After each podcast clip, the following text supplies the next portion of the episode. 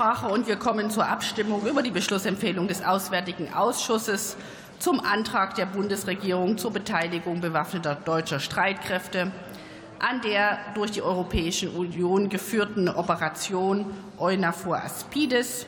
Der Ausschuss empfiehlt hier in seiner Beschlussempfehlung auf der Drucksache 104/24 den Antrag der Bundesregierung auf Drucksache 103/47 anzunehmen.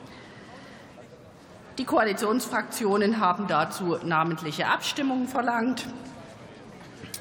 Und Sie haben jetzt 20 Minuten Zeit. Die Schriftführerinnen und Schriftführer haben auch schon die Urnen besetzt. Und ich eröffne die namentliche Abstimmung über die Beschlussempfehlung.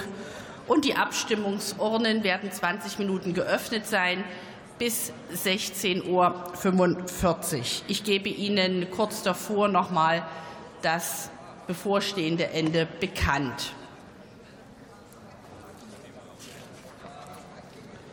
Und ich rufe auf den Zusatzpunkt